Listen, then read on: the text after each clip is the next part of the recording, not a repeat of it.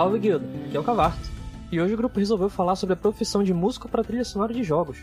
E para isso contamos com a participação ilustríssima do compositor Antônio Teoli. Será que o editor desse programa vai aprender algumas coisinhas? Ou melhor ainda, será que o nosso bardo Troá vai aprender a animar melhor as nossas aventuras? Ouve esse episódio que tá inspirador. Hum, eu senti a indireta, Cavarto. Tudo bem, tudo bem. Fique sabendo que eu sou um bardo mais alternativo e incompreendido. Essa é a questão. Naquela tarde, cansados da longa viagem, ainda seguíamos pela colina. Bron conduzia a nossa velha carroça quando Tiamat avistou algo no horizonte adiante na estrada. Nos aproximando, conseguimos perceber que era um sujeito alto, de cabelos compridos e com alguns instrumentos estranhos numa mochila. Ele parecia perdido, então oferecemos carona.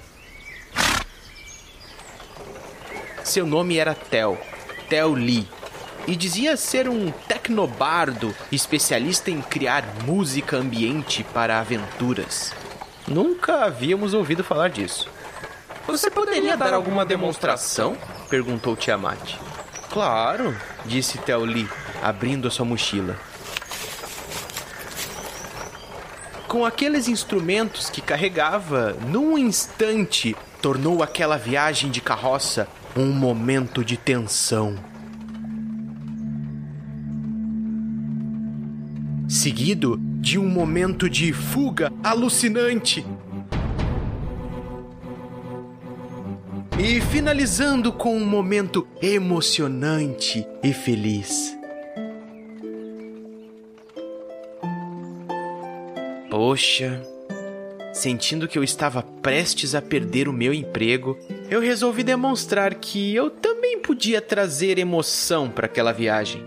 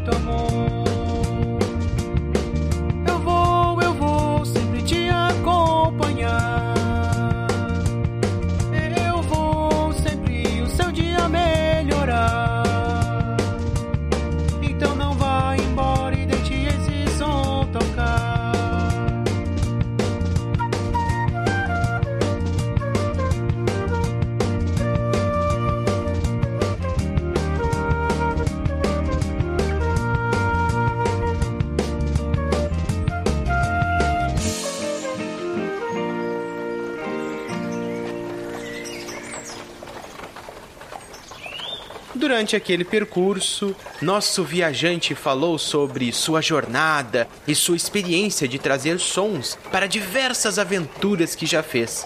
E sobre como rir do nome das pessoas famosas pode ser a trilha para o sucesso.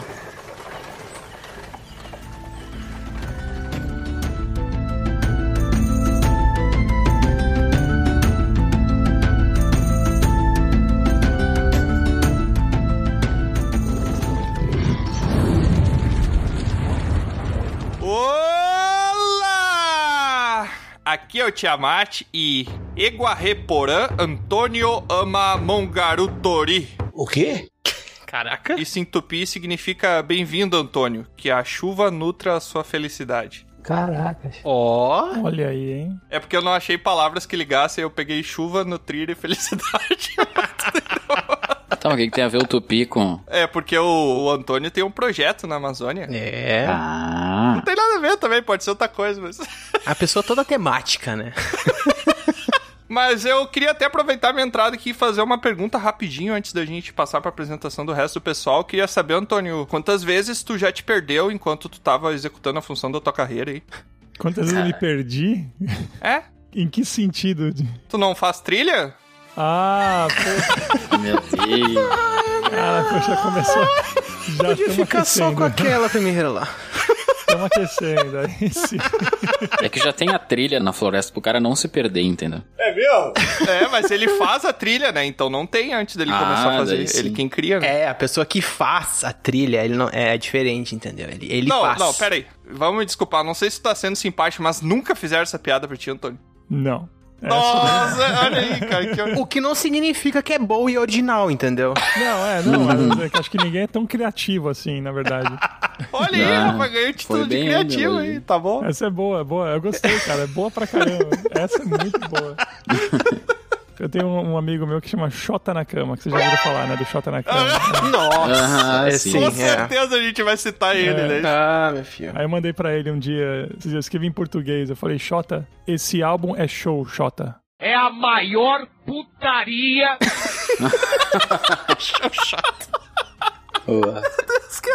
Maravilha. E assim a vida segue. Linguagem humana é uma coisa incrível, né? Olá, aqui é o Bron e dessa abertura do Tiamat eu tenho é dó, né? Ah, sutil, mas precisa. É, piadas musicais, né? Parabéns. Olha aí, eu botei no Google piadas com música. piadas musicais. Só o lamento por essa entrada. Ah, cara, eu, eu tenho certeza que essa piada já foi feita em algum episódio, que ela é muito ruim. Ah, meu tem filho, a gente já tá no episódio o quê? 130, 140? Deve ter É, sido. mas repetindo. Olá, aqui é o Troá, e já que a gente tá falando sobre outras línguas, eu, como um bom bardo, eu vou recitar um poema então. Vai dar merda, vai dar merda! Em língua dracônica, ô Tiamat, em homenagem a tu. Olha aí, quero ver. Mais ou menos assim, ó. Ó. Pera aí, só tô só dando uma aquecida aqui, peraí, só um pouquinho. Tá bem merda, tô vendo. Novaking, Novaking, Nokizen los Faring, Wadan, Vokul, Mafarat. Isso aí, obrigado. Essa eu conheço, hein? É bom, tá do, do Skyrim, não é? Ela significa mais ou menos assim, ó. Meu filho, meu filho, você tem bom coração, mas não fique andando pelado na rua. Não parece. É muito bom, eu gosto, eu gosto dessa música. Parece um erro de tradução. né? Vocês não sabem fazer programa? Aventureiras e aventureiros, vó no Bunnies e sejam bem-vindos a mais um episódio de Dragão Careca. Como vocês ouviram, hoje a gente tá aí com o Antônio Teoli, que ele é músico especializado em fazer trilhas sonoras pros nossos jogos que a gente gosta tanto. Te apresenta aí, Antônio. Opa, beleza? Muito prazer aí estar aqui com vocês. Me apresento assim, falo o que que eu já fiz ou só falo um oi? Não, fala só um oi. Só um oi, então. Aí, Agora pode falar o que tu fez já também. essa pergunta do Chamate é maravilhosa, porque ele apresenta a pessoa e depois ele diz, te apresenta aí. Fiquei confuso. Aham. Só pra deixar sem graça a pessoa. Essa é a intenção. Eu podia falar que o Antônio é compositor musical, que ele é sound designer, que ele é diretor de áudio, que ele é fundador do The Amazonic lá, e ele também é fundador da Game Audio School e que ele também sabe assoviar pra dentro, não é mesmo, Antônio? Porra! Tudo isso? Olha aí. Acho que eu sei. Vai lá, vai lá, faz aí, quero ver. Nota 10! Foi pra dentro. Juro que foi pra dentro. Não sei se eles são bom ou ruim, mas. É, eu fiz uma vez, eu não consegui repetir mais. Foi subtonado, né? Dá uma subtonadinha ali, né? Deu, deu, É, deu, deu, deu. Absurdo, cara. A pessoa que a gente coloca os nossos convidados depois não sabe o que, que as pessoas não aceitam os convites. Mas então esse nosso episódio aqui vai ser pra falar sobre a profissão de músico, mas especializado para trilhas sonoras de jogos. E a gente conta aqui então com a presença do Antônio, que já fez vários projetos aí, já fez trilhas pra vários jogos aí, já traçou o caminho de várias músicas de jogos. Olha aí, vocês viram que eu fiz aí trilha, trouxe a caminho. Já traçou Entendi, a entendi. trilha de... E nesse nosso quadro aqui, que é o Montando a Ficha, onde a gente vai fazer perguntas e tentar entender mais sobre uma profissão, sobre uma classe que o nosso amigo trouxe hoje aqui pra gente. E antes da gente começar, eu só vou fazer uma paradinha pra chamar lá o nosso correspondente da guilda, que ele tá trazendo algumas informações do que rolou essa semana por lá. E é com você, correspondente.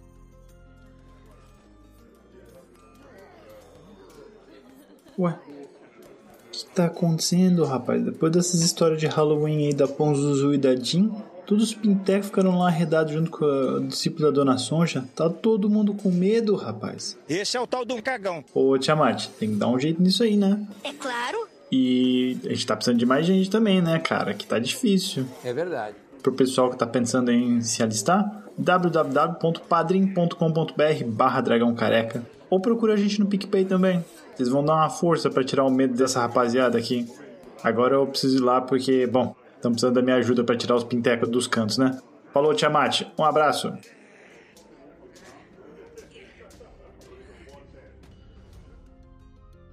Troar, olha isso. Não, nada mais propício a falar de trilha e com essa trilha sonora ao fundo. Olha que maravilha, escuta isso. um monte de Caraca. gente gritando e batendo o martelo, parabéns. bom. Outro, eu vou até trilhar meu caminho depois dessa. O que, que você achou desse comentário aí do correspondente, ô Antônio? Eu achei incrível, muito bom, eu apoio. Vai ótimo. e antes da gente começar o nosso episódio, então, só lembrando o pessoal nos seguir em outros mundos aí, procurando lá por Dragão Careca em qualquer rede social aí. E também mandar um pergaminho pra gente para contato arroba dragãocareca.com contando pra gente o que, que você achou desse episódio. A gente quer tanto te ouvir que a gente depois grava um episódio lendo seu pergaminho. E te avacalhando. Como sempre. Olha aí. Ah, sim, e só um lembrete aqui que agora nós também estamos no Hotmart. Hotmart, tá certo? Hot, Hotmart. Hotmart Sparkle. English, motherfucker, do you speak it? Olha aí, rapaz, English. English, motherfucker. Very good. Estamos também no Hotmart Sparkle. E se você nos segue no Spotify e, e prefere o Spotify para nos acompanhar, você também pode agora, tem um sininho lá, uma nova funcionalidade que o Spotify ele te avisa quando chega um podcast novo nosso. Eu nunca pensei, né? Eu tô dando uma de youtuber, é só marcar no sininho pra, pra receber as notificações. Já deixa o like, galerinha. Eu não sei, tem like no Spotify? Dá pra botar o coraçãozinho, né? Eu não sei se dá pra botar por episódio. Ah, não sei, eu não uso. Eu acho muito importante a gente conhecer o nosso próprio, próprio produto, né? É muito bom. Tem sim. E finalmente, então, vamos para o nosso episódio sobre músico de trilhas sonoras de jogos.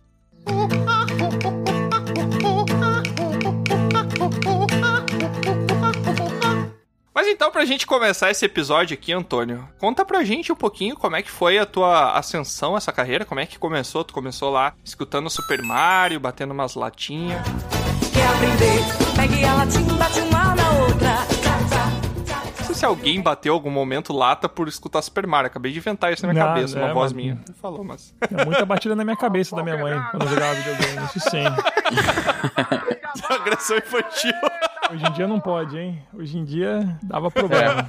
Não, tô brincando, minha mãe nunca levantou a mão pra mim. Ainda bem. Só de chute, né? Judô, Só de judô é chute mesmo, é. ela evitava. Eu amo minha mãe. Essa minha paixão por games começou com o Sonic, né? Foi o primeiro game que eu realmente reparei na trilha sonora. Mas foi uma paixão rápida, né? Eu não estou suportando mais. Ah! Foi rápido, foi rápido. Foi muito rápido. Quando eu vi, já tinha passado. Eu comecei a estudar piano quando eu tinha 7 anos, né? E aí o Sonic eu já era um Olha pouco mais só. velho e eu ficava tocando músicas do Sonic no piano, né? E, mas eu nem tinha nem ideia quando era moleque que tinha uma profissão, né? Que podia envolver alguém criando Sim. música, né? E, então, Com quantos anos você tocava piano, só por curiosidade? sete. Sete. Comecei cedo. Caraca, cara, com sete eu comia barro na rua. Ainda come, né? Não, agora a gente come, tempera, pelo menos, né? Hoje joga um tempero, não come mais cru. né? É, claro, importante, né? Eu tô chamando barro gourmet. é. Bota aquele salzinho pelo cotovelo, né? Mas foi isso, aí eu comecei a estudar mais aí na música, comecei a tocar guitarra com 15 e tal, e aí na época da faculdade eu já tava meio que sabendo que eu queria fazer música pra games, né? Só que eu, a princípio, eu ia fazer a faculdade de música, né, tradicional, mas acabou que no ano que eu ia prestar o, o vestibular, a Embi Morumbi tava pra lançar o primeiro curso de design de games da América Latina. Ah, E aí eu falei, Bora! Hora do show! Putz, meu, é isso aí que eu vou fazer, cara, eu vou fazer games. Pô, que massa, cara. E eu lembro que eu- meus pais já estavam achando ruim quando eu falava que eu queria fazer música. Quando eu falei que eu ia fazer game, você imagina o que aconteceu em casa, né? mas é sempre assim, né? Vai fazer, Meu. vai ser o quê? Músico. Tá, mas e aí? Pra ganhar dinheiro mesmo, o que, que tu vai fazer? Troá me contou uma piada muito ruim esses dias sobre música. Mentira! O que, que ele contou? Eu nem gosto de repetir. Uma piadinha ali, muito sem graça, eu nem gosto de repetir ela. Ele perguntou qual era a diferença do músico e de uma pizza. Vai dar merda, vai dar merda, vai! Ah, é, foi muito ruim, Troá, eu não, não gostei. Isso foi tu que me fez, mano. Não, resposta não, disso. tu não joga essa... Ele falou que uma pizza alimenta uma família.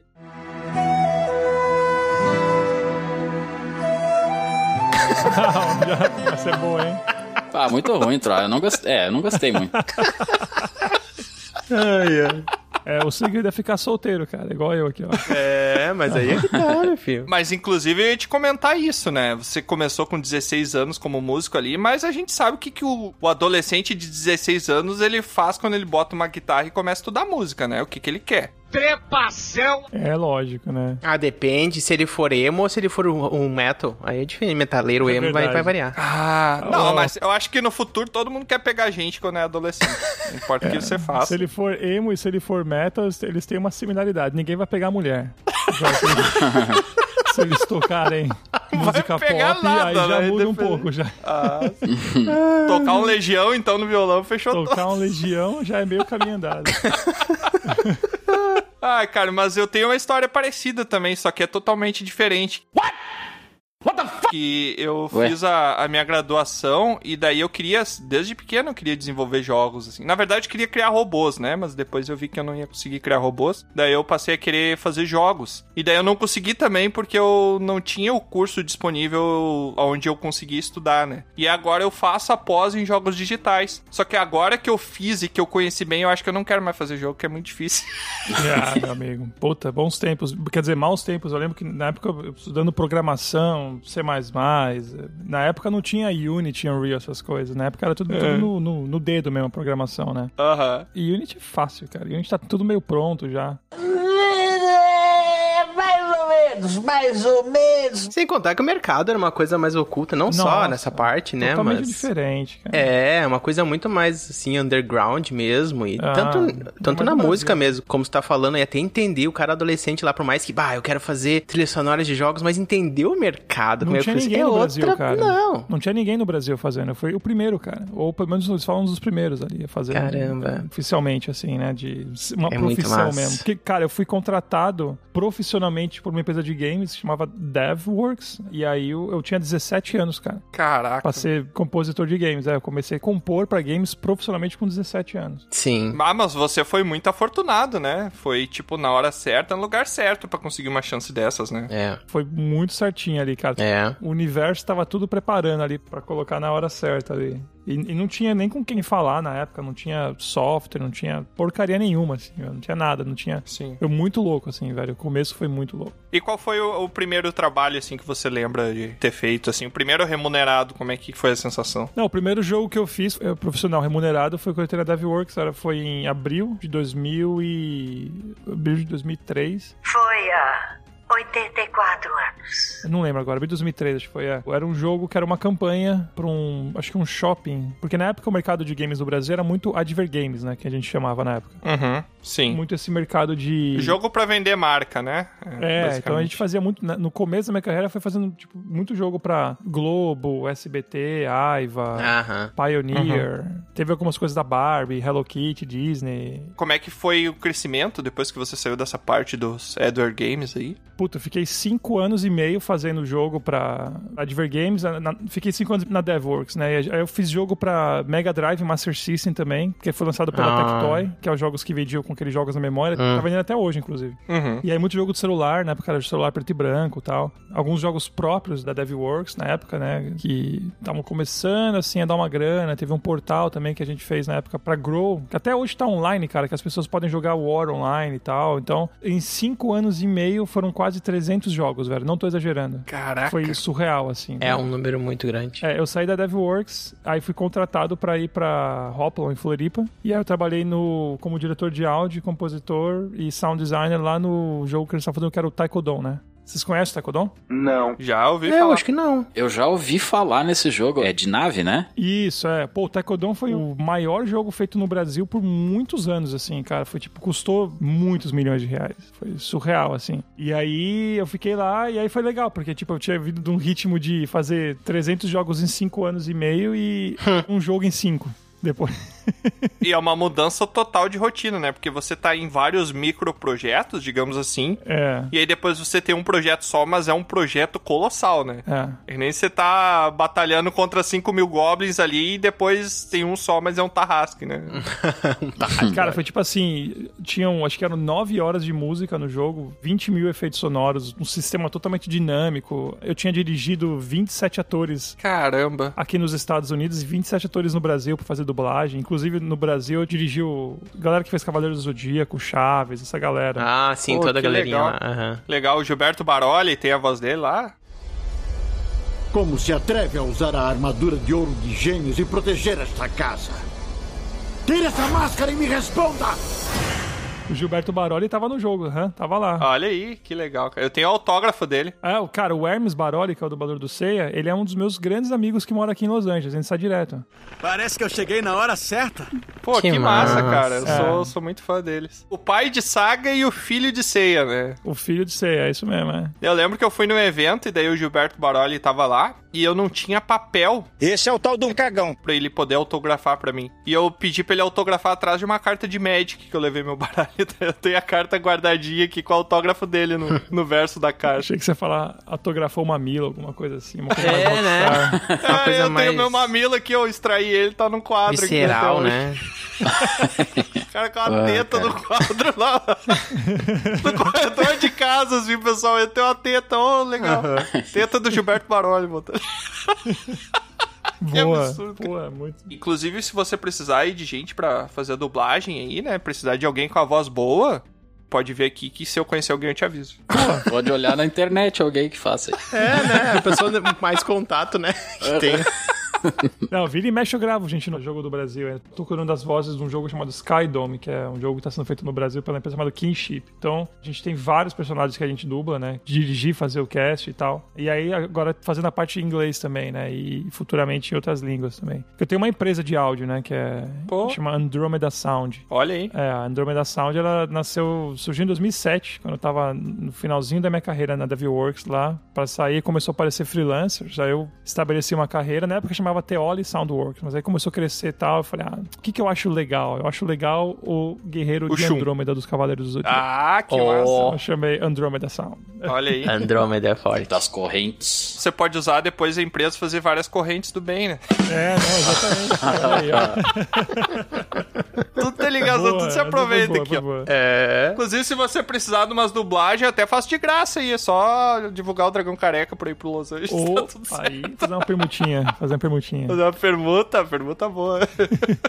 Propaganda é a alma do negócio. Mas como é incrível, né, entender essas relações todas, eu acho que, que Que, que, que, que, que, que, que, que, que, vixe. essa parte principalmente de dublagem, claro, depende muito do jogo, né? Mas vai se afunilando tanto com uma relação do cinema, de um modo geral, com jogo e cinema. Eu acho que é um, assim, ó, é uma parte assim, eu acho fantástica assim de jogos, nessa parte de criação mesmo ali, da questão literária mesmo que tem de literatura, de entender como é que funciona a história, pra colocar isso, pra dar vida de fato, né, o que tá por trás ali. Eu acho que é uma parte fantástica assim, trabalhar com isso deve ser maravilhoso. O meu trabalho principal é composição musical, né? Mas Sim. assim, na minha empresa, eu tenho os meus sócios, que é o Giovanni Webster, o Jeter Garotti Jr., o Juninho Fran e tal. Eu faço toda a parte da produção, né? Quando eu- o gerenciamento, que nem a gente fez toda a sonorização da terceira temporada da Galinha Pintadinha, né? Ó. E foram é, quase 30 episódios. Então você é o culpado, é isso que você tá dizendo. Vai morrer. É, porra, cara.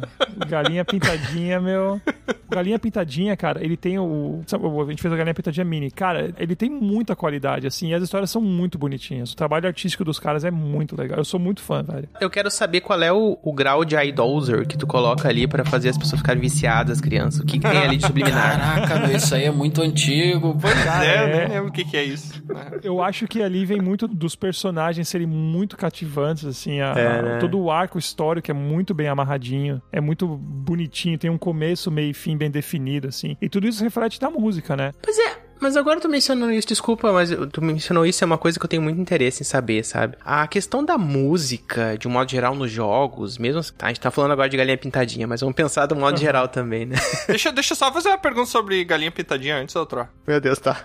Você criou aquela música que fica na cabeça das pessoas? Você foi um dos responsáveis? Não. Ah, tá, porque eu ia te dizer, cara, você criou um funk PG-13, tá ligado? Porque que ele não sai da cabeça. Não, o Marcos, ele é o diretor musical e o co-criador da Galinha Pintadinha, né? Ah. E aí o que acontece é o seguinte, ele é o nosso cliente, né? Então, a gente fez a parte de composição musical, criação de efeitos sonoros e edição de vozes. Só que existem alguns temas que quem compõe é o próprio Marcos, né? Hum. Existe uma divisão ali de tarefas. O Marcos, ele é um gênio, assim, da música. Ele é um cara incrível. Pô, fantástico, cara. Muito legal. É. Faça a tua pergunta aí, Tro. Que eu cortei o é. Bom, Les. Como eu tava dizendo, uma dúvida que eu tenho é assim, ó, o fator trilha sonora, som de um jogo é uma coisa assim, eu acho que a nível quase subconsciente, eu diria, porque é, é tão comum a gente ouvir um som e dizer, nossa, eu acho que eu já ouvi isso em algum lugar. Ou às vezes alguma música de algum jogo marcar, mas tu não lembra exatamente que jogo é, mas tu sabe tu ouviu aquilo, sabe? Diferente de uma referência visual. Então, quando tu mencionou a galinha pintadinha, eu fiquei pensando, será que o fator assim, é, não é zombificação, mas o fator assim assim que prende a criança mesmo naquilo. Será que é muito mais visual do que auditivo, do que sonoro? E como tu sente isso nos jogos de um modo geral? Tu acha que o quão o visual influencia ou não para aquilo ficar marcado pra pessoa, né? Muito. Existe uma equação que toda vez antes de eu começar um projeto de composição musical de um game que eu faço, que eu sempre levo em conta que são basicamente nove elementos. Eu vou ver se eu lembro todos aqui. Mas basicamente o principal é o, a história. Hum. É a coisa mais importante. O enredo, assim. né? Uhum. É, o enredo. De onde vem, para onde vai, etc. Caraca. Pobres jogos abstratos. É. e aí a gente tem o personagem, né? Qual é a motivação do personagem, uhum. quem que é o personagem, né? Ele é um cara nobre, é um comédia, é um anti-herói, etc. Tal. É localização, né? Então, se é terra, se é espaço, e por aí vai. Então aí tem época, né? Se é futurista, se é do passado, paleta de cores, se usa paleta cores de cores quentes, cores frias, se usa se é mais monocromático, se é todo esse tipo de coisa, se é muito colorido. Então tudo isso Uhum. influencia no arranjo. Pra mim, se o jogo é muito colorido, eu vou usar muitos, Um muitos instrumentos contraste vai ter mais é, ou menos. contraste, etc. E por Complementar. aí vai, né? A dinâmica do jogo, se é um jogo rápido, é um jogo lento, se é um jogo que é, é rápido e lento, como o Sonic dos novos, que você tem parte de exploração, parte de corrida. E aí tem budget, é, tem o diretor, né? Quem que é o diretor e o público-alvo, né? Então são esses nove elementos que eu falei os nove aqui. Então se é pra criança, se é pra um público adulto, se o diretor é um cara que gosta de, da música na frente, a música lá atrás, se gosta de temas. Uhum. Essa é- é a minha equação que eu sempre levo em conta antes de começar uma, uma composição de trilha sonora. Então tudo influencia o cara. Porque assim, compor música, se você chegar pra mim e falar assim, faz uma música. Eu faço música o dia inteiro, 10 horas por dia aqui na minha cadeira. Então, eu vou falar, puta, não sei. Engraçado, né?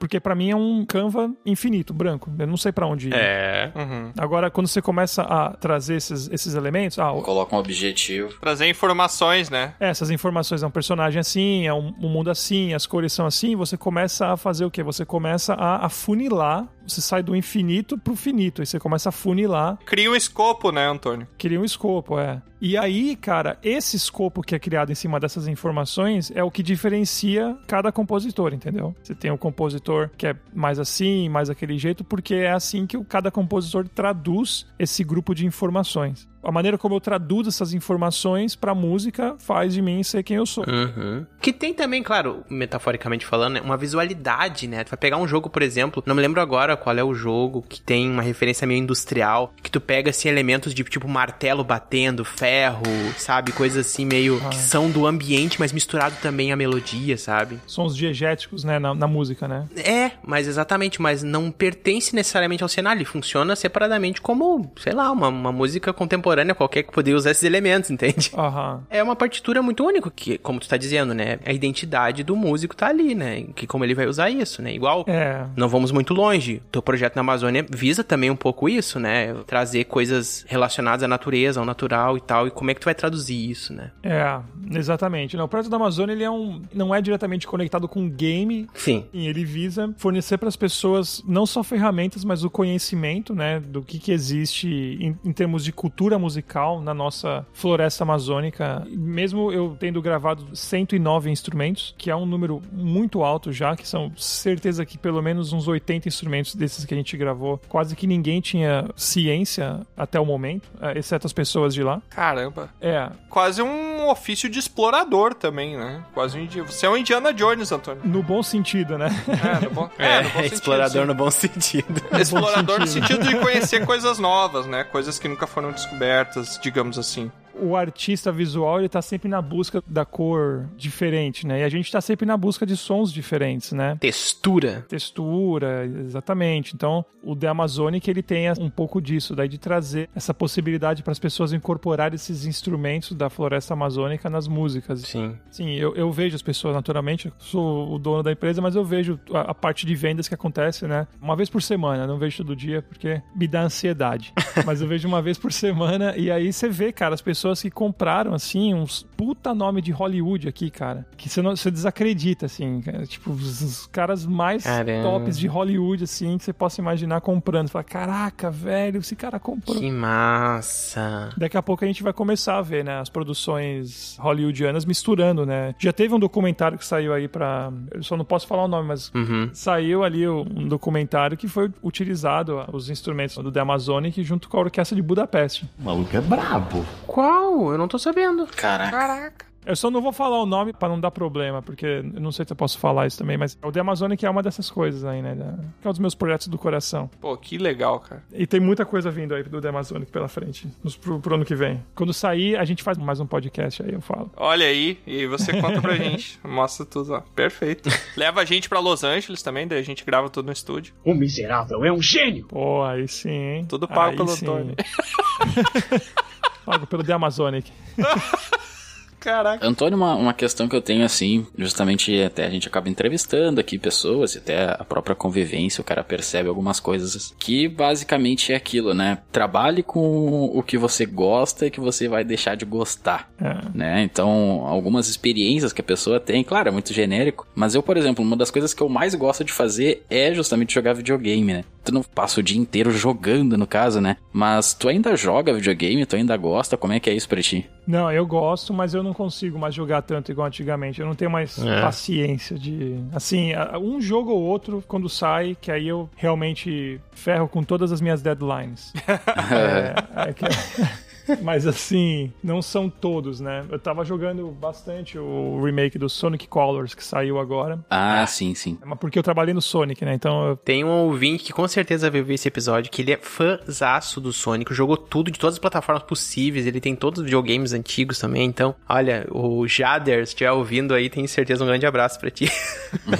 É, cara, trabalhar no Sonic foi um. Cara, pra mim foi o. Eu acho que vai ser difícil eu ter uma realização. Uma realização, é, né? Tipo, de É. sensação de full circle, assim, porque o Sonic foi o jogo que me colocou nesse mundo, né? E aí eu ter feito os arranjos orquestrais, né, das músicas do Sonic 2 original, Sim. entre outros jogos, mas especialmente do Sonic 2, e as Uhum. músicas terem sido aprovadas pelo Masato Nakamura, que é o compositor original do Sonic, Uhum. daqueles jogos lá atrás, foi tipo, cara, surreal, assim, velho. Zerar a vida, né? É. Foi zerar a vida. Não, né? foi Imagina. tipo, mano. Nossa. Caramba, velho. Eu, e o medo, né? E o medo do cara falar, você é um lixo. Você é vergonha da profissão! E você falar, eu virei compositor de games por sua causa. Você falou que eu sou um lixo. Uhum, é. Sim. Não aconteceu. Foi aprovado de primeira, mas assim, existiu o, o medo, né? De ter aquela. Ah, o medo, né? Da- Aquele receio de não ser bom o suficiente, né? É. Sim, é a insegurança que a gente vai, por mais seguro que a gente tem, a gente tem sempre tem aquele, aquela coisinha humana ali, né, de insegurança, É. de incerteza, de coisa. Síndrome do, de sabotador também, né? É, é, o Isso. síndrome do impostor. É. A gente, como trabalha. É, do impostor. Todo mundo que é artista tem um pouco da, da insegurança. Porque a Né? gente quer ser aprovado, né, por todo mundo. A gente quer isso pra gente, não adianta. O ser humano é... É verdade, cara. É isso mesmo. Especificamente quando você compõe para um jogo, você quer ser aprovado pelo cliente para você não perder a gig, né? É. Hum. Toda vez que você manda a música pro cliente, especialmente no começo, assim, cara, é tipo um relacionamento, velho. Você manda a música pro cliente e, cara, tem uns clientes que os caras demoram duas semanas para te responder. No, God, please, no! O cara não sabe, velho, o que, que ele te causa na sua vida, velho, naquelas duas semanas. Sim, ansiedade. Eu sei bem como o é, cara não, Antônio. não sei. tem noção que ele te destruiu. Nossa. O cara te ferrou por duas E semanas. ele velho. pode ter amado amado, né? Ele pode ter falado, gostei Ele muito, mas só. Sim. o tempo de espera que você ficou na ansiedade ali. Ele pode estar, tipo, mastigando aquilo lentamente, saboreando. É, bicho, é sádico, velho. Caraca, mas os clientes, tá querendo dizer que os clientes do Antônio são ruminantes ou outra? É. Vai ficar duas semanas mastigando o negócio. O mundo dos games, cara, a galera é tão ocupada assim, velho. Deadline daqui, deadline dali, que às vezes os caras eles esquecem, ou às vezes é, o cara que vai aprovar não tá. Tem tantos N motivos, mas na nossa cabeça que fez a música, a gente passa mil coisas na cabeça. Uhum. Dessas mil coisas, eh, geralmente nenhuma delas são verdade. e mesmo você tendo noção disso, depois de quase 20 anos de carreira, Repete. não muda, velho. Não muda, continua a mesma merda. Essa é a parte que eu odeio da minha área, velho. É ter que mandar a música pro cliente e esperar a resposta, velho. Nossa. Essa é a parte que mais me dá desgosto. Que é a única parte que me dá desgosto, pra falar a verdade. Ainda mais que a gente tá na era do imediatismo, né? Então qualquer segundo É. de demora pra gente é muito tempo. É tão né? fácil, é né? muito tempo. Atingir as é pessoas. Verdade. É verdade. Bom, mas ô Antônio, olha só, a galera que tá ouvindo aqui, que não apenas joga, mas é simpatizante dos processos de games, tem interesse, né? Tiamat, inclusive, né? É, o. Tiamatinho aqui, sabe? Outras pessoas que acabam gostando, se envolvendo. O que que tu diria pra essa galerinha aí que quer se tornar um músico, trabalhar nessa área ou abranger essa área, né? Porque tem outros trabalhos dentro disso, né? Por onde começar? Tu trilhou o caminho, como tu disse, tu foi o primeiro, né? O cara que inaugurou lá, abriu o trilho na mata. E agora, né? Essa galera que quer abrir a trilha dela também. Qual é a tua dica? Se alguém quiser, né, na verdade, trabalhar com áudio pra games, primeira coisa que tem que entender é que jogar é importante, mas não é assim, não vai te tornar um bom compositor de games. É. Vai te dar uma percepção do que é o, o universo, das funcionalidades, referências, né? Nós somos feitos de referências, né, daquilo que a gente consome. Mas é importante, mas não, não dá pra deixar te consumir muito mais tempo do que o necessário. Aprender a compor, naturalmente, só que aí tem uma pegadinha que compor pra games é uma parada muito específica. Hum. Não é uma coisa trivial como fazer música pra banda ou até música pra filme, né? Onde você tem um tempo Uhum. E aí você compõe em cima daquelas cenas. Se houver uma mudança de edição, você vai e altera a música em cima da edição e acabou. O game, a palavra mais comum é imprevisibilidade. Acho que essa, falei certo, né? Tô esquecendo as palavras em português agora.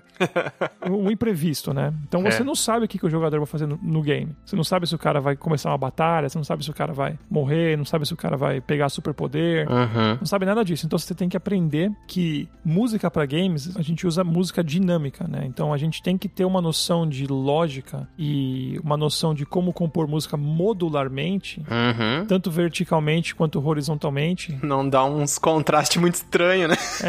Bizarro. É, então, tipo assim, o cara tá explorando. A música toca de um jeito. Puta, começou uma batalha, é uma batalha leve. Você não vai querer hoje em dia interromper a música de exploração e pra fazer um crossfade vagabundo ali pra uma música de batalha. Pô, ninguém vai fazer isso. Só um jogo preguiçoso. Você vai fazer uma transição, você vai fazer uma adição de layers, você vai fazer uma mudança É. de uma sessão pra outra no beat, né? Usando stingers no meio ali. Então, é muito diferente, né? E lembrar que você tá compondo pra uma situação específica que não é naturalmente, às vezes, aquilo que você tá sentindo no momento. Cara, quando eu tava compondo pra um jogo muito famoso, que eu não posso falar o nome aqui, muito famoso, muito grande. League of Legends, né? É, orra.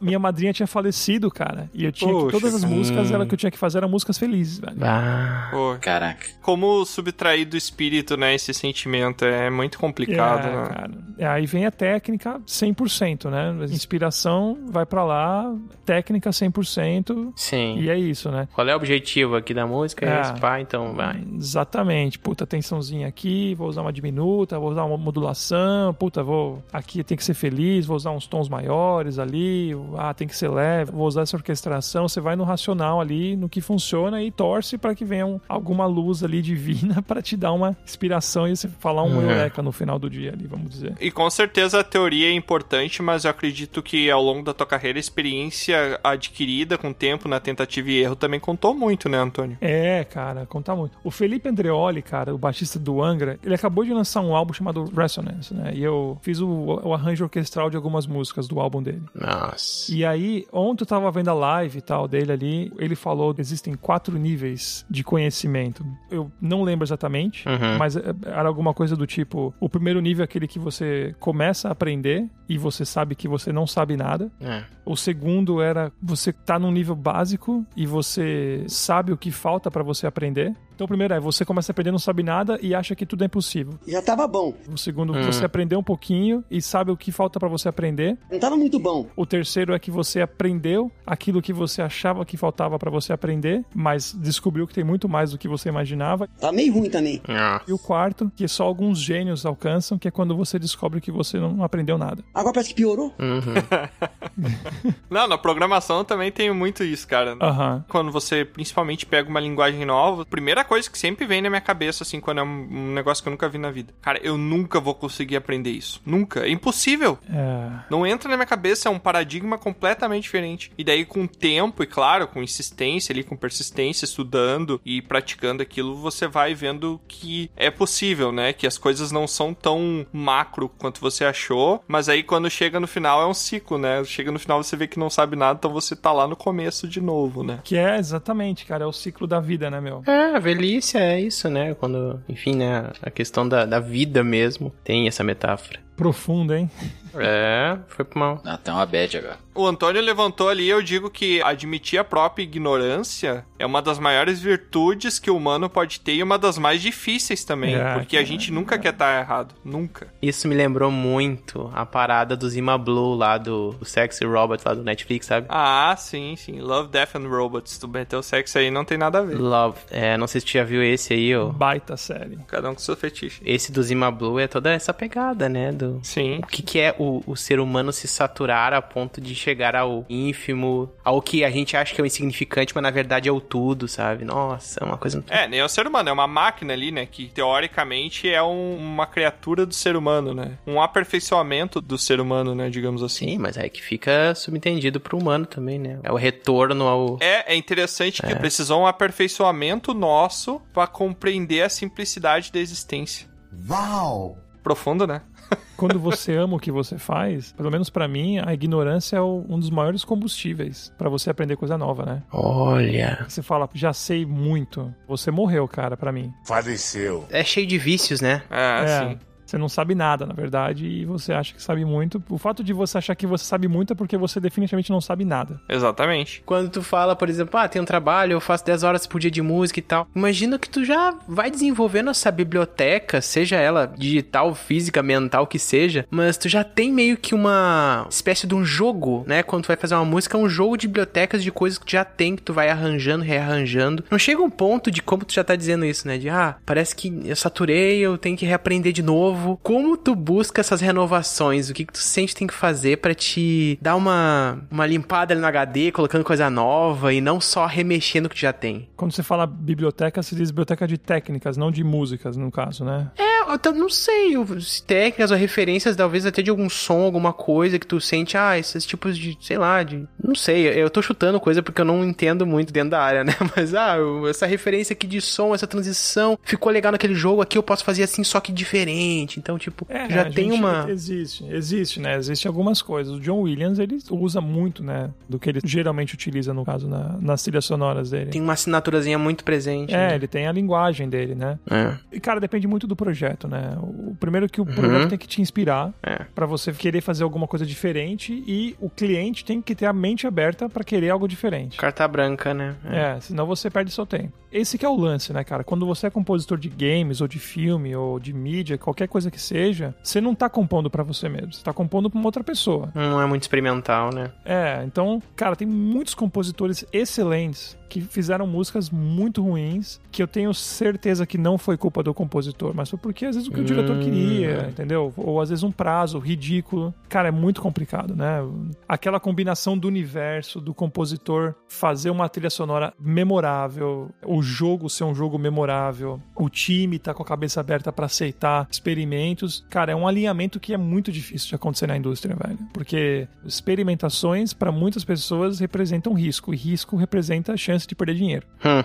Sim. Às vezes os caras querem que você vá pro caminho muito mais seguro, né? Nisso daí até que os indie games, né, os jogos independentes aí que são feitos geralmente por uma equipe pequena e que não tem medo de ousar, até porque não tem grandes investimentos de grandes stakeholders que podem perder grana com aquilo, é onde surgem as maiores experimentações, né? É, exatamente, cara. É verdade. Os indies, eles têm essa vantagem. Tanto que tem muita gente, cara, que trabalha em jogos é, AAA, né, a vida toda. Uhum. Eu tenho vários amigos, na verdade, que trabalharam a vida toda em AAA, que eles saíram fora das empresas em alguns, algum momento da vida pra fazer jogo indie, porque os caras falam, cara, não aguento mais ficar seguindo fórmula. Uhum. E acontece com todo mundo, né, cara? É o pequeno ônus, assim. Às vezes eu sei exatamente o que o cliente quer. Puta, o cara quer uma música estilo, vai, vamos dizer assim, estilo ah, Sonic, que eu amo. Pronto. O cara quer uma música tipo Sonic. Pô, eu vou fazer. E feliz pra caramba. Mas depois que você faz 50 músicas pro mesmo jogo, que é um, um número bem comum de, de música pra um jogo grande,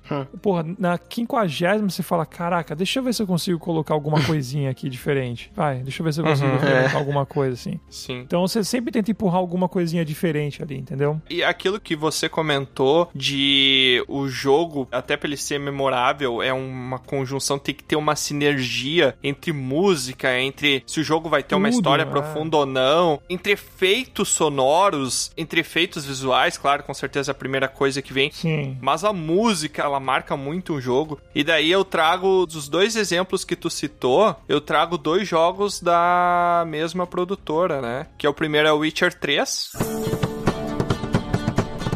Pra mim é um jogo Uhum. que ele, ele é delicioso de se jogar. Da CD Projekt. Porque a trilha sonora, até a gente coloca em alguns, alguns episódios aqui, a gente coloca de background aqui, de musiquinha de fundo do episódio, porque essa trilha sonora, ela conversa tanto com o jogo, ela te aumenta a imersão que tu tá tendo dentro daquele jogo. Ela te transporta pra dentro da cena, pelos ouvidos, né? E, em contrapartida, aquilo que você falou, que quando tem dinheiro envolvido na jogada, às vezes a gente não consegue entregar, também cito o Cyberpunk 2077, né?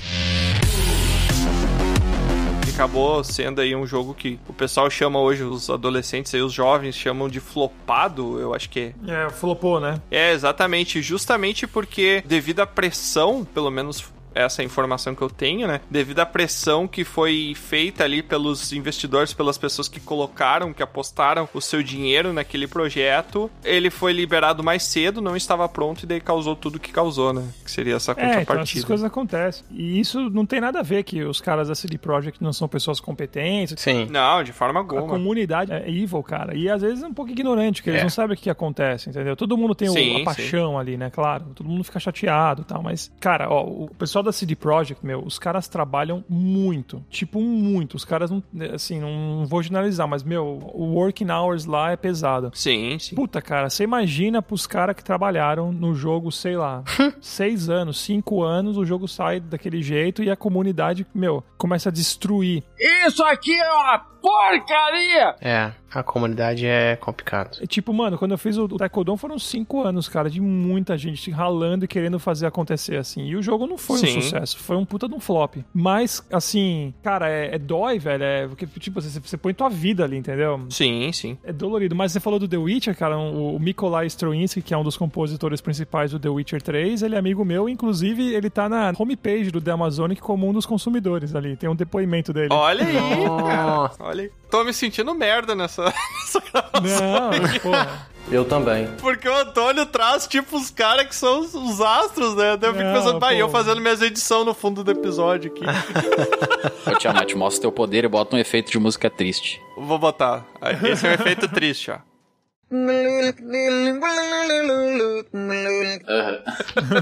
Para com isso. Mas, Antônio, então, retrocedendo um pouquinho, que a gente avançou e tá muito massa esse papo, mas só retrocedendo um pouquinho. Eu quero saber de ti, porque tu também é um consumidor, né? Do teu trabalho, digamos assim, do trabalho dos outros, até porque é importante você consumir pra ver o que, que tá rolando no mercado. Sim, sim. Então, como você comentou, sempre que você pode, você joga aí. E eu quero saber o seguinte. Enquanto consumia esses produtos, os jogos que você jogou, você acha que eles te influenciaram muito também na sua carreira? Eu acredito que sim, né? Porque você, basicamente, você falou que foi criado pelo Sony. Sim, o, o nosso outcome ali artístico, ele é uma combinação de tudo aquilo que a gente consome, né? Não só artisticamente, e às vezes não necessariamente na nossa área, mas eu cresci lendo Tolkien, né? Adoro, sou Oh, eu viciado também. em Tolkien. É, então... O primeiro livro grande que eu li foi Tolkien. É. Tem até uma tatuagem da, da na perna aqui. Porra, aí, ó. E, cara, a maneira como o Tolkien ele é, desenvolvia os personagens dele, eu posso fazer uma analogia direta com alguns trabalhos que eu fiz na maneira como eu desenvolvi o meu tema musical. Nossa. Então, a gente sempre tem algum tipo de referência. Transmídia. É, é. Cara, o Ennio Morricone, que é um dos maiores compositores, né? Era, né? Faleceu. Fez Cinema Paradiso, um monte de filme ali foda. E ele falou que música, pro ponto de vista, é como um diálogo. Ele falou, cara, Caramba. música é um diálogo. Então você tem a melodia que fala, depois a outra pessoa que responde mais alta, a outra que ficou ali acuada porque veio muito alto e responde mais baixo. Uhum. É um diálogo e às vezes todo mundo fala junto. E o cara é italiano, né? Vocês que são aí do sul sabem como que é italiano falando, né? Aham, tem uma entonação, é. É, então, os caras falam altos, gesticula pra caramba tal. É o cara, é a vivência do cara, a percepção dele de enxergar pessoas conversando, dialogando e traduzindo isso pra maneira que ele arranja a música, né? Sim. Realmente produza baseado naquilo que a gente vivencia, né? E Uhum. naturalmente aquilo que a gente consome, assim. Então, cara, os jogos ainda continuam me influenciando muito, assim. Atualmente, pra te falar a verdade, em termos de linguagem, assim, eu tenho sido mais influenciado mais por filmes do que por games, assim Hum. tempo que eu vi um game assim que a, a trilha sonora eu falei, caraca, que trilha sonora foda. Até por uma questão de tempo, né, Antônio? Porque é muito mais fácil você É, consumir um filme do que um jogo, né? Um jogo toma muito mais tempo e dedicação ali pra ser consumido. É, é por isso que eu acho que inclusive os jogos, eles vão ter que sofrer em algum momento um, um processo de adaptação, porque as pessoas elas querem experiências Uhum. não todas naturalmente, né, mas muitas os jovens que eles querem aquela coisa rápida. Uhum. Eles não têm mais muita paciência de jogar tudo assim, um jogo de história. Então, acho que muita coisa vai ter que ser repensada no futuro em breve assim. Eu sinto, mas eu sinto que isso vai ser devido muito mais ao cinema tentando se adaptar. Aí o jogo vai sentir o mercado que É. ele pode trazer aí. É. Porque, como tá tendo jogos agora de, ah, múltiplas escolhas, que na verdade é só uma história. Eu me esqueci como é que se chama esse estilo de jogo. Tipo o Becoming Human lá, como é que se chama esse estilo de jogo? É storyteller, não é? Storytelling. É Storyteller também. É storytelling, exatamente. Parece que tinha um nome diferenciado. É, os Storytelling, eu esqueci o nome. Tinha a empresa né, Telltale, né? Que era a empresa que fazia os jogos. Talvez seja isso. Então eu sinto que aí tem um híbrido com o cinema que talvez até os filmes. Claro, a gente teve lá o. o Bandersnatch. Aquele filme do Bandersnatch, exatamente, que tentou fazer uma coisa assim. Poucas escolhas, mas ainda assim já, né, experimentou isso, uma coisa diferente. E eu acho que aí tem uma relação, sabe, com esse imediatismo, porque tu tá envolvendo com a história, tá vendo o cinema, tá jogando ao mesmo tempo alguma coisa. Não sei. se mistura jogos que também não deixa de ser com narrativa interativa, né? Grande parte do mercado hoje, Tro, não parece, porque pelo menos dentro da minha bolha eu não sou um consumidor disso também, mas a grande fatia do mercado tá em jogos de mobile hoje em dia. Exatamente. cara. Um pouco por causa do acesso, né? Porque é muito mais fácil uma pessoa É. conseguir comprar um celular do que comprar um computador, que só uma placa de vídeo aqui Sim, no Brasil claro. tá 4 mil reais. É. E é só um componente do computador, né? Puta, cara, eu não tenho mais paciência de sentar no meu sofá. Puta, você sabe o tempo que demora pra ligar um jogo no PlayStation, cara? 37 anos! Pô, você liga lá, pô, aí logo, aí logo, logo, logo, É. logo, tela de introdução, menus, open... Cara, só aí já foi 5 minutos, velho. Sim, sim. Puta, 5 minutos pra começar a jogar, velho. Porra, é muito tempo, velho. Então, tipo, cara, eu sou muito fã dos jogos do Apple Arcade, cara. Eu assino o Apple Arcade, né? Saiu é, anteontem um novo Castlevania, inclusive. Eu jogo muito Switch, né? O Switch é meu console favorito aqui. Sim. Disparado, assim, cara. E é muito rápido, assim. Você aperta o botão, já tá lá, né? Já, o save já... Deixa eu te perguntar, você já jogou o Underbox no Apple Arcade? O Wonderbox já é, é feito pela Quiris. Inclusive, o sound designer... Pela é um- Quiris? É, o sound designer é o Giovanni, é um dos meus é, sócios na Andromeda. A gente já entrevistou aqui o dev lead deles, que é o Bruno. Olha aí que legal, cara. Isso É, aí, meu. O Wonderbox, massa. cara, é um puta marco na indústria brasileira. Pra mim, a Quiris hoje é a empresa referência de games no Brasil. É, exatamente. Disparado, assim. Olha. Brasil representando. Então, Antônio, conta um pouco pra gente, assim, quais foram os desafios encontrados aí no, no teu caminho, na tua carreira. Não sei se a parte mais complicada é tu conseguir dar esse start ou se manter. Qual foi a pior coisa que aconteceu dentro da sua profissão? Acho que é interessante começar por isso, né? Pior nada, fala as coisas boas. As coisas boas. perrengue que você passa aí? Que tipo de perrengue você passa enquanto você tá trabalhando? Cara, eu vim de uma família muito humilde, né, cara? Muito humilde. Tipo, o começo foi bem turbulento, assim. Teve uma época na minha vida que eu tinha, sei lá, 10 anos, a gente tava quase passando fome. Assim. Poxa. E então o começo foi difícil por vários motivos, né? Quando eu comecei a faculdade de design de games, minha mãe tinha uma grana pra pagar minha faculdade ali, cara. Ela me pagou a faculdade por um certo período, né? Uhum. E eu falei pra ela, eu falei, ó, oh, puta, eu vou ser o primeiro cara a ser contratado, eu te prometo. E eu fui. Olha aí, é... cara, que orgulho, hein? É, não, cara, eu fui com sangue nos olhos mesmo, assim, cara. Porque, assim, hoje em dia é mais acessível, né, cara? Você aprender uma engine e tal, aprender a fazer um jogo de forma indie e tal, mas na época não existia plano B, era aquela faculdade e acabou, assim. E você entrou direto pra parte de jogos ou você fez alguma coisa antes? Trabalhou em outras áreas antes? Não, não, não. Meu primeiro trabalho, não oficialmente, eu tive dois trabalhos antes, que era, eu trabalhava com meu pai de vez em quando, na marcenaria dele, uhum, que ele tem até sim. hoje, que não conta, né?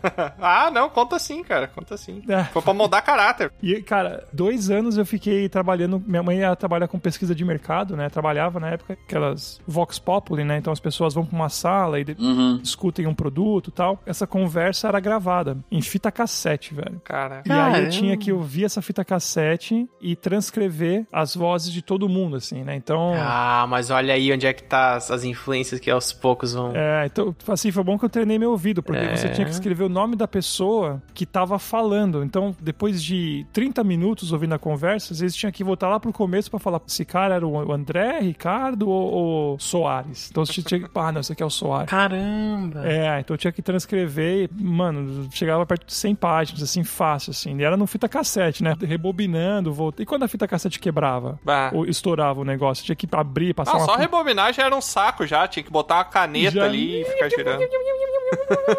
é, aquela, aqueles barulhinhos. Mas assim, quando eu comecei a trabalhar na DevWorks, eu comecei a ganhar um saláriozinho, eu ganhava 400 reais por mês. Eu nunca vou esquecer do salário. 400 reais por mês, era meu salário. Porque eu sou rica! Eu sou rica! Dependendo da época, isso aí era rico, né? É milionário. Não, 2002 ainda não era, não. Era ah. bem bosta.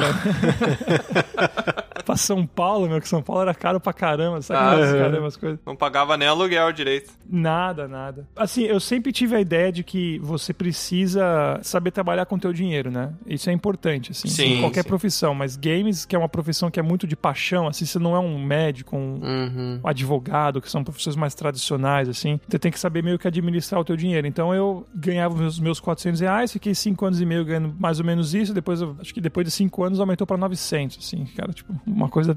Cara, era bem. Uma vida bem precária. Mas aí quando eu fui pra Hoplon, eu lembro que o meu salário, ele, eu lembro dos valores como se fosse hoje. Ele foi tipo de 900 reais pra 6 mil reais por mês. É de mais de 8 mil! Não. Caraca, velho. Não, mas você Caraca. tava rico, tava morando em cobertura, jogando. Não, 2008, cara. 2008. Acendendo charuto com nota de 100. essas É. É a conversão É. do real pro dólar, basicamente. Ainda, né? Vamos esperar mais duas zonas pra falar, que aí vai pra 12. Enfim, aí eu, em Floripa eu comecei a ganhar grana mesmo, assim. E aí a minha empresa já tava começando a fazer freelancer e tal. E aí eu morava de aluguel. O cara quis que eu vendesse o apartamento que eu morava. Aí eu comprei. Mó pindaíba, assim, mano. Tipo, todo mês pra pagar era mó sufoco, assim. Eu tinha que fazer o dinheiro da Hoplon e fazer um certo número de freelancers pra conseguir pagar a grana mensal que eu tinha combinado com o cara, assim. E aí, puta, era um apartamento que era na frente do cemitério, ainda por cima. Quer uma carona para o inferno? Não, não fuja! Caraca, velho. Caraca. Foi na época que você dirigiu a trilha sonora de Dark Souls. Ali, olha, Inspiração, falar, né? viu? Se eu pegar um dia, com certeza eu vou lembrar dessa época. Olha só, sai mais ou menos uma. Duas da manhã tem que ser, tá? Duas da manhã mesmo. Vai no cemitério e capta o som ambiente das duas da manhã no cemitério. Caraca, velho. É. Você sabe que no começo, cara, eu, eu dirigia lá. Toda vez que ia pro trabalho, eu passava na frente do cemitério e sempre tinha um velório acontecendo, né? Caraca. Caraca. No começo eu ficava mal, eu falava, cara, Para! velho, isso é a vida, né? Não ligava rádio pro, pros Não, caras isso, é- não isso aí é a morte, Antônio. É o contrário. É, isso é a morte. Isso é a morte. E aí, meu, depois de uns meses, eu passava na frente do cemitério, o nego chorando, e eu passando ouvindo CDC no último volume, assim, tá ligado? Já não tava mais. Highway to Hell, né? Caraca, de respeito, Toledo. Starway to Heaven pra ser bonzinho, vai. Caraca, velho. Então, mas, cara, assim, cada época pra mim teve os desafios, mas assim, acho que depois eu comecei a me estabelecer financeiramente que da Hoplon, eu saí da Hoplon em dezembro de 2012, daí eu em São Paulo, em fevereiro de 2013 eu virei sócio de um cara que era meu cliente, uma empresa chamada Love Quiz, a gente trabalhou um ano, porra, ganhando legal, Sim. tocando os meus projetos, fazendo um jogo pra Europa na época, eu tava fazendo muito jogo pra Alemanha. Aí a gente vendeu a empresa em dezembro de 2013, então 2014 eu fui contratado pela Samsung pra ser o diretor de áudio e compositor deles ali.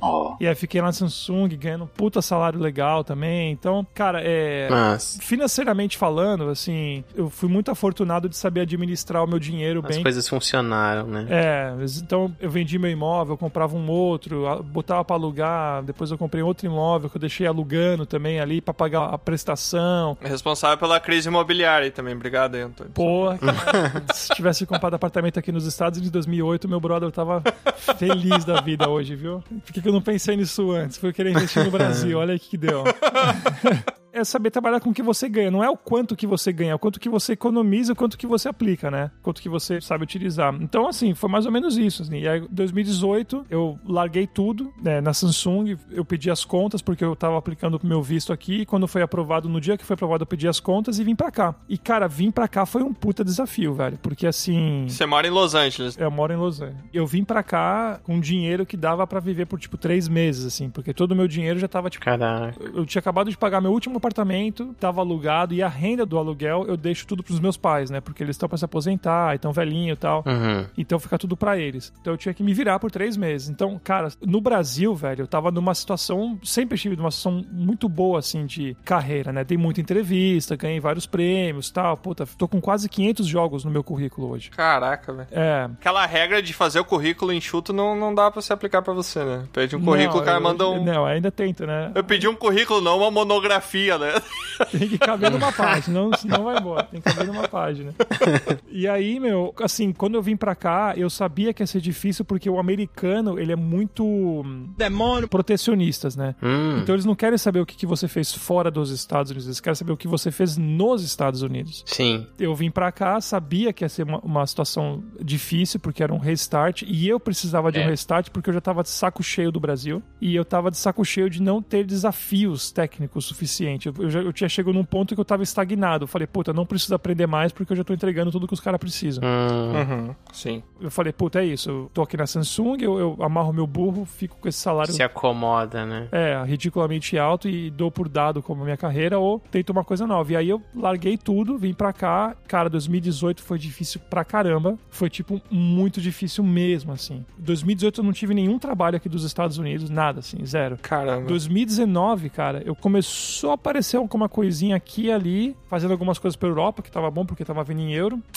Só que aí 2019, final de 2019, eu consegui o jogo da Nintendo, né? Ah, e aí as coisas melhoraram. Caraca, bicho. Acho que eu sou o único compositor da América Latina que já compôs pra um jogo da Nintendo. Foi tipo uma puta honra, assim, um puta cagaço, velho. Que massa. É.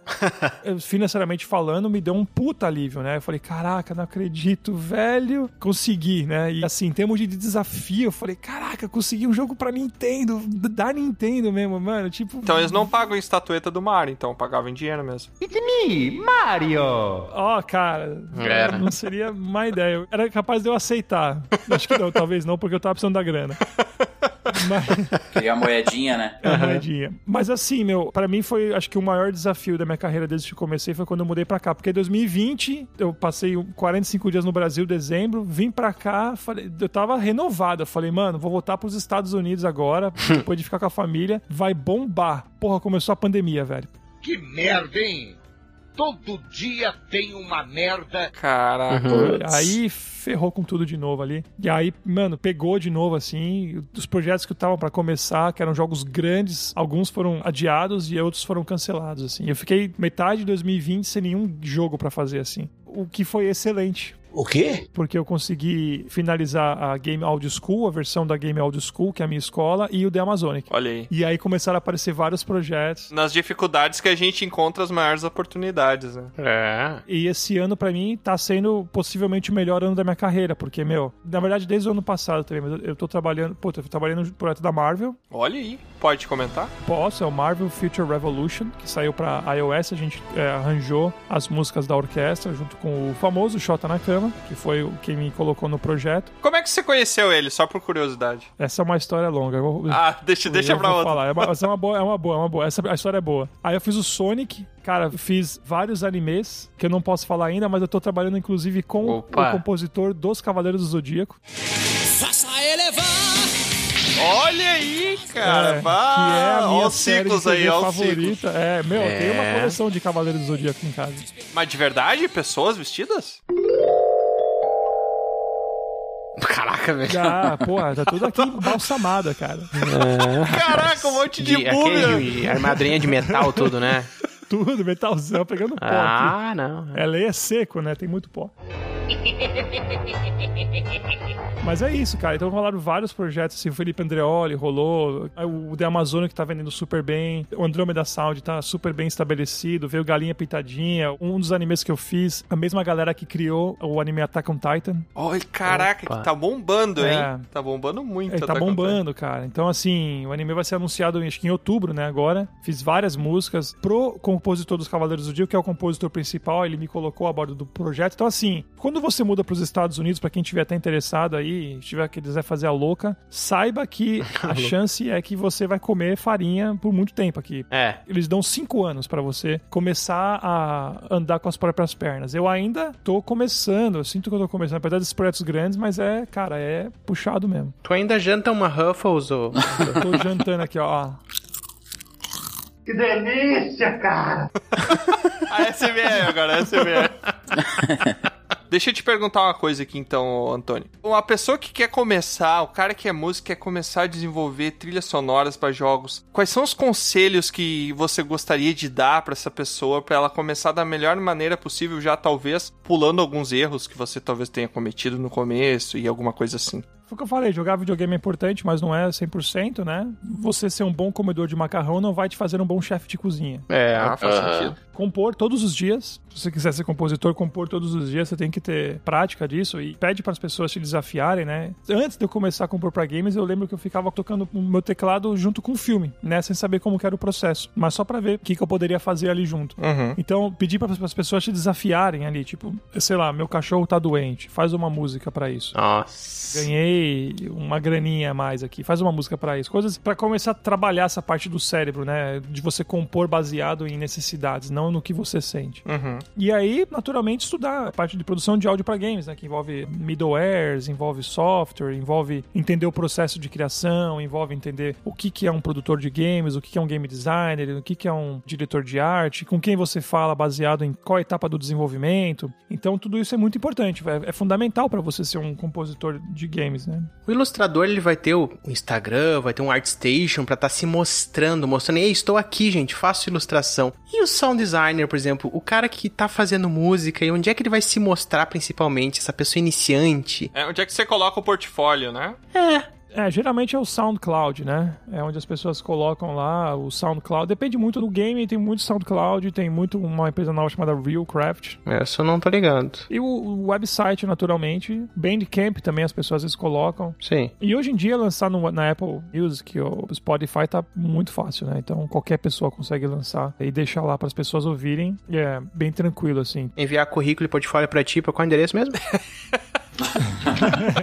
Já vamos fazer um pé de meia aí, né, Troá? Eu quero desenvolver jogo, Troá quer fazer as artes. Eu vou acordar amanhã, acordar amanhã com cento e poucos e-mails aí. Não, não, a gente não vai divulgar por ninguém, a gente vai mutar, vamos passar só o nosso pra diminuir a concorrência, né, também. Filho da... Olha É. aí, boa, boa. Você é Ai, um bom ai. sábio. Mas é basicamente isso. Se as pessoas quiserem te encontrar nas redes sociais aí, tem alguma que tu utiliza? Como é que faz? Eu vou passar os sites aqui. O Facebook, LinkedIn é o que eu uso mais, Antônio Teoli mesmo. Se escrever Antônio Teoli no Instagram vai me achar. O meu usuário no Instagram é arroba Tony Teoli com Y, mas se escrever Antônio Teoli vai me aparecer ali. Uhum. Meu site é antonioteoli.com, o site da minha empresa que é andromedasound.com, o The Amazonic, né, que é D de THE, amazonic.com, e tem a minha escola online que ensina áudio para games em português. A gente tá com vários cursos novos que vão estar saindo em breve, é, que é gameaudioschool.com. E é isso, mas se escrever Antônio Teoli no Google vai já dezenas de maneiras de me encontrar direto ali. É Antônio Teoli em tudo que é lugar, até site erótico. Parece uma pornô! Ah, não, Com sei. certeza. O Antônio é um cara bem fácil de achar, até porque ele tem mais de dois metros, né, também. É, exatamente. 2 e 6, precisamente. Se botar no Google Maps, ele aparece uma flechinha daquelas lá em Los Angeles. Cara, quando eu tava passando o reconhecimento dos mapas, eu tinha que abaixar a cabeça aqui. cara.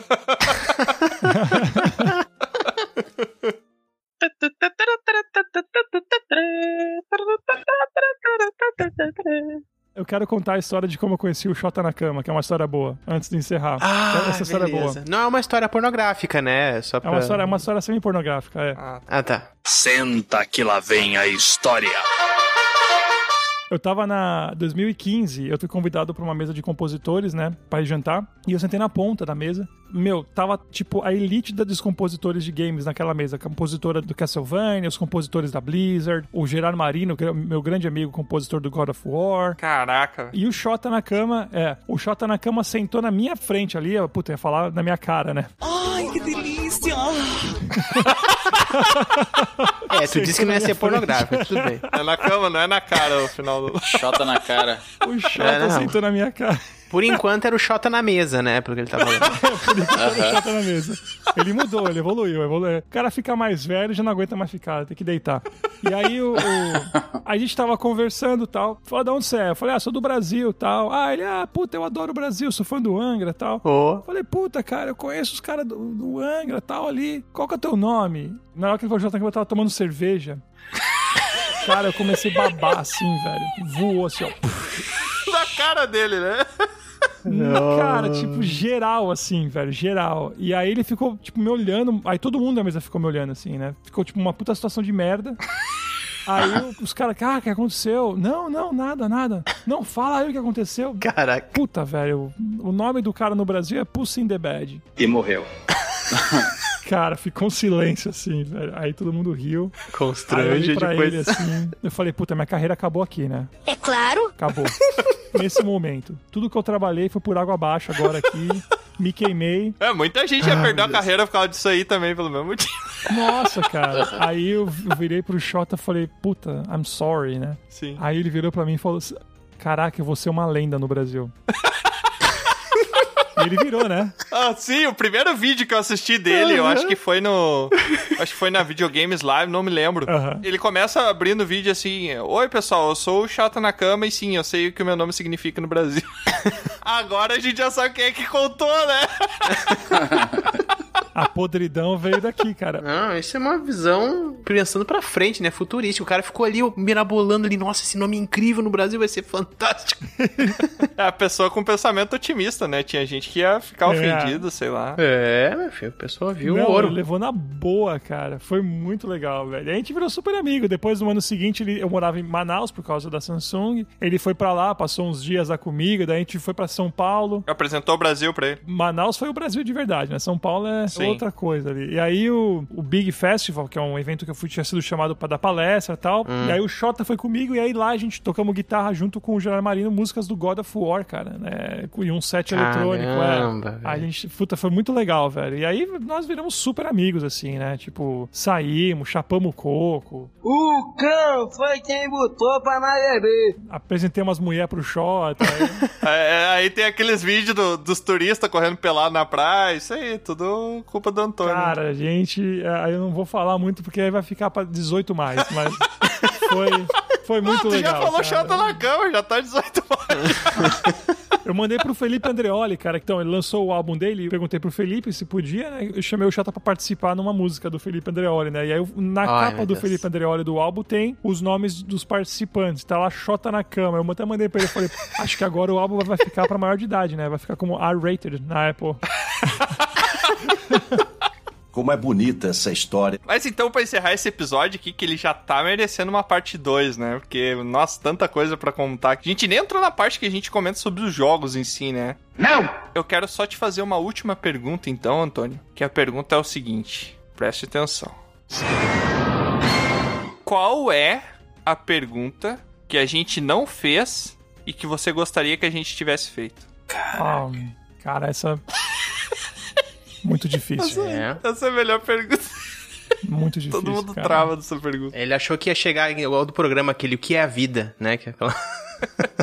Qual foi a produção de jogo mais bizarra que eu já tive na vida? A produção de som mais única? Sim. Ah, Caraca, beleza, velho. Então, no próximo episódio a gente vai fazer isso aí. Valeu, pessoal! Isso aí. Deixa o gancho. a é clara que a gente não fez. Nem vai fazer, né?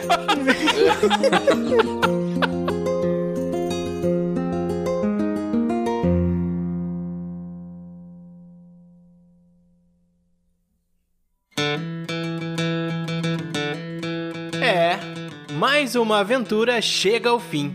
Mas é claro que não para por aqui. Você pode acessar dragãocareca.com e descobrir sobre outros portais para nos acompanhar. E se você quiser fazer parte da nossa guilda, fica aqui o convite do bardo. Acesse PicPay ou padrim.com.br e busque por Dragão Careca. Seu apoio será muito bem-vindo. Obrigado por nos acompanhar e até a próxima!